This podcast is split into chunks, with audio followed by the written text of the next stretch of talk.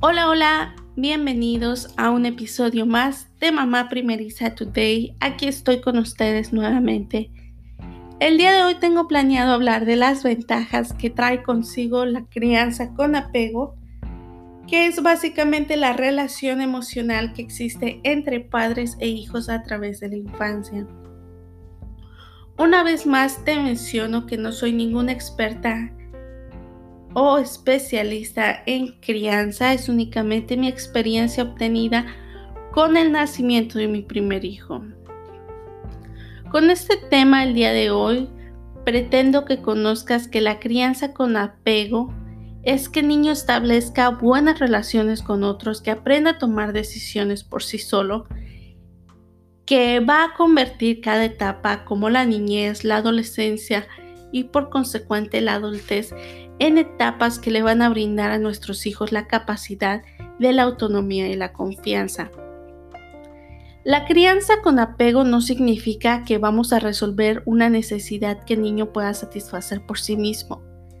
Significa que vamos a entender cuáles son las necesidades cuando se están presentando, cómo cambian a lo largo del tiempo y de las circunstancias y ser flexibles al idear maneras para responder apropiadamente a las mismas. Algunas prácticas similares son conocidas como la crianza natural, crianza por instinto o intuitiva. Para conocer mejor existen ocho principios de crianza con apego y te los voy a mencionar ahora mismo. La preparación para el embarazo, nacimiento y paternidad. Alimentación con amor y respeto, respuesta sensible a las necesidades del bebé desde que nace, contacto materno el mayor tiempo posible, propicio del sueño seguro físicamente y emocionalmente, cuidado cariñoso constante, disciplina positiva, equilibrio entre la vida personal y familiar. ¿Cuáles son las ventajas? Vas a crear a un niño con buena autoestima, con buena confianza, autosuficiente. Un niño con capacidad de crear y mantener buenas relaciones sociales, amistades exitosas basadas en la buena comunicación, al igual que con los padres creando fuertes lazos de confianza. En muchas ocasiones se confunde la crianza con apego con la idea de lo que es mal criar a un niño, mimarlo, consentirlo, que las mamás o los papás estamos corriendo a cada cosa que el niño necesita, que lo sobreprotegemos. Pero realmente se trata de ir un paso adelante para ir detectando sus necesidades biológicas, darle un buen sustento, atender sus emergencias de salud, llenar sus necesidades de atención, alimentarlo saludablemente, que aunque parezca increíble la crianza con apego, no es verte obligada a amamantar a tu hijo si tú no puedes. Más bien creo que se trata de un límite en la condición de nuestra relación con nuestros hijos. Por ejemplo, si nuestro hijo está llorando, vamos a atender su llanto para transmitirle calma. ¿Por qué? Porque lo amamos, amamos hacer sentir bien a nuestros hijos. Pero no vamos a ir corriendo a alcanzarle un vaso de agua en sus manos cuando sabemos que Él solo lo puede lograr o que Él solo ya lo está haciendo. Es dejarlos que ellos conozcan de lo que son capaces, darles espacio para que ellos puedan entender, para que ellos puedan tener sus propios logros, para que aprendan a lavarse las manos por sí solos, a vestirse a sí mismos, aunque les tome un poco más de tiempo o hasta ganar práctica día a día, que ellos elijan la ropa con la que se quieren vestir y ellos aprenderán a ponerse los zapatos en el pie correcto.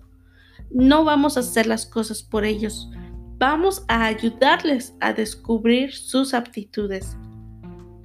En cambio, se cree que el niño que recibe poco cariño durante la niñez puede retrasar su crecimiento y desarrollo.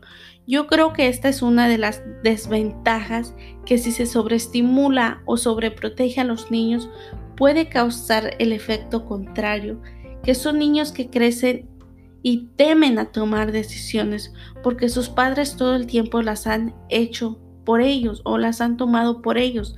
Son niños antisociales porque todo el tiempo los padres están acaparando la atención de los niños, a que temen que se ensucien, a que jueguen, a que convivan con otros niños, a que no lo dejan experimentar por miedo a lo que pueda suceder.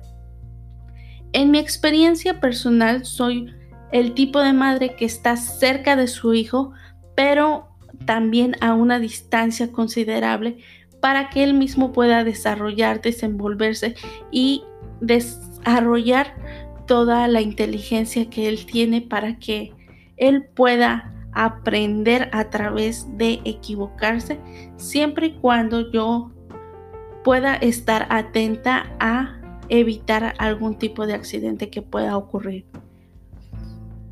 Para concluir, solo te digo, infórmate cómo quieres criar a tus hijos, cuáles son tus métodos de crianza que te funcionan, lo que se adapta a la relación entre tú y tus hijos. Recuerda que todos los puntos de vista son aceptados, pero la elección de cómo hacerlo es tuya. Evitemos criticar o juzgar a otros padres, sus métodos de crianza. Démosle la libertad de criar a sus hijos lo único que sí te recomiendo es que nunca limites el amor que sientes por tus hijos. Hazlo sentir tan especial y demuéstrale lo importante que él es en tu vida.